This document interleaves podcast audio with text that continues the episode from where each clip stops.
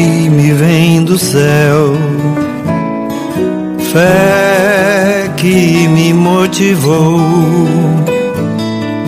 verbo que me esclareceu. Sou resultado de um amor maior. Amados irmãos e irmãs, hoje é terça-feira da 17 semana do tempo comum. Evangelho de Mateus 13, 36 a 43. O evangelista São Mateus continua a narração das parábolas do reino. Aos domingos, a gente já encerrou ontem, ou melhor, antes de ontem, as parábolas do reino. Aos domingos, Agora elas ainda se perpetuam.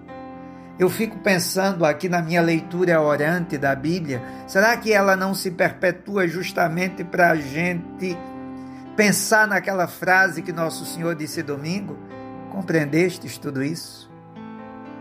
Será que apesar de três domingos escutando as parábolas do reino e agora recapitulando-as durante a semana, nós compreendemos a mensagem do reino? nós compreendemos a salvação de Deus, que deseja nos alcançar, salvação essa que já nos conquistou. O evangelho de hoje é a explicação da parábola do joio.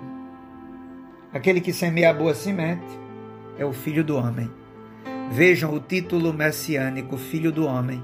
É o profeta Daniel que chama o Messias assim. O texto tem um tom apocalíptico, porque o final do evangelho de hoje é apocalíptico no sentido de que o texto quer tocar no juízo universal da humanidade. Na colheita, no dia do encontro definitivo, no dia da salvação, no dia favorável. Então, quem semeia é o filho do homem. E a intenção do Filho do Homem em semear é tão somente uma: nos salvar, meus irmãos, nos salvar. Ele não tem outro desejo. Ele, o Quírios, o Senhor, ele deseja que a comunidade messiânica possa abraçar, aderir aquilo que é do reino, para que assim possamos é, vencer todas as adversidades que, porventura, possam existir em nossa caminhada terrena. O Evangelho continua e Nosso Senhor diz o que? O campo é o mundo. Somos discípulos de Nosso Senhor. Somos sementes que devem produzir frutos aonde no mundo. O campo é o mundo. Não devemos fugir do mundo, mas devemos no mundo fazer a diferença Aqui há um convite claro de Nosso Senhor a irmos às ovelhas perdidas de Israel, da mesma forma que ele enviou os discípulos aqui no Evangelho. E ele continua e diz: A boa semente são os que pertencem ao reino, os joios são os que pertencem ao maligno. Tem dois grupos, os filhos do reino e os filhos do maligno. Os filhos do reino são aqueles que aderiram ao chamado de Deus e estão sendo trigo. Os filhos da maldade, os filhos do maligno são aqueles que seminaram o joio e por isso rejeitam o projeto de Deus, rejeitam a salvação de Deus. São aqueles que promovem a iniquidade. O inimigo que semeou o joio é o diabo.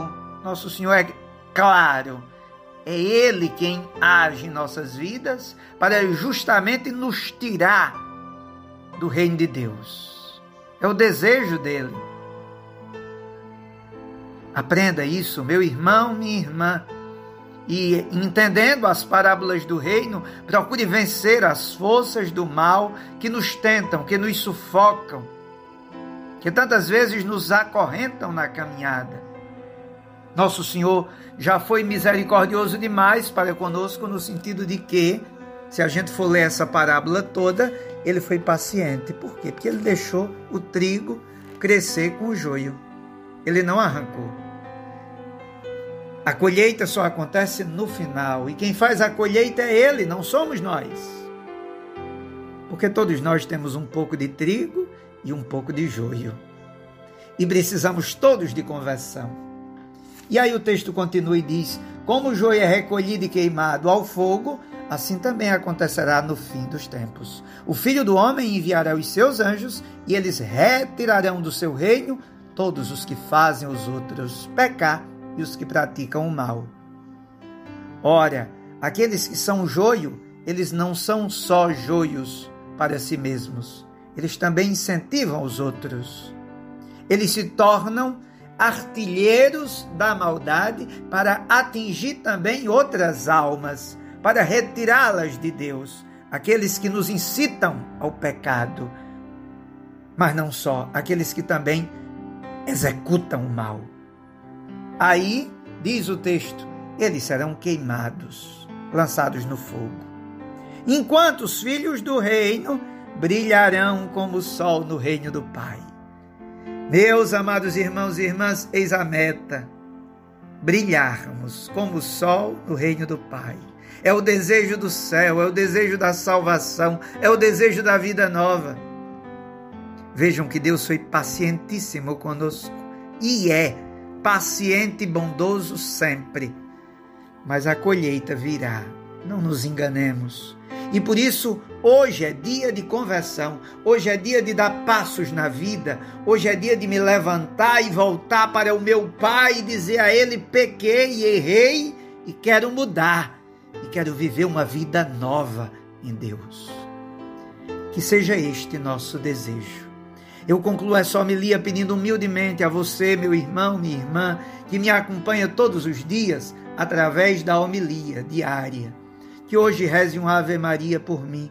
Hoje eu completo 13 anos de sacerdócio. Uma graça que recebi sem mérito algum de minha parte, mas por benevolência de Deus. Peça para que eu possa ser fiel a essa missão, hoje e sempre, até o dia do encontro com Ele. E eu vos abençoo em nome do Pai, e do Filho e do Espírito Santo. Amém.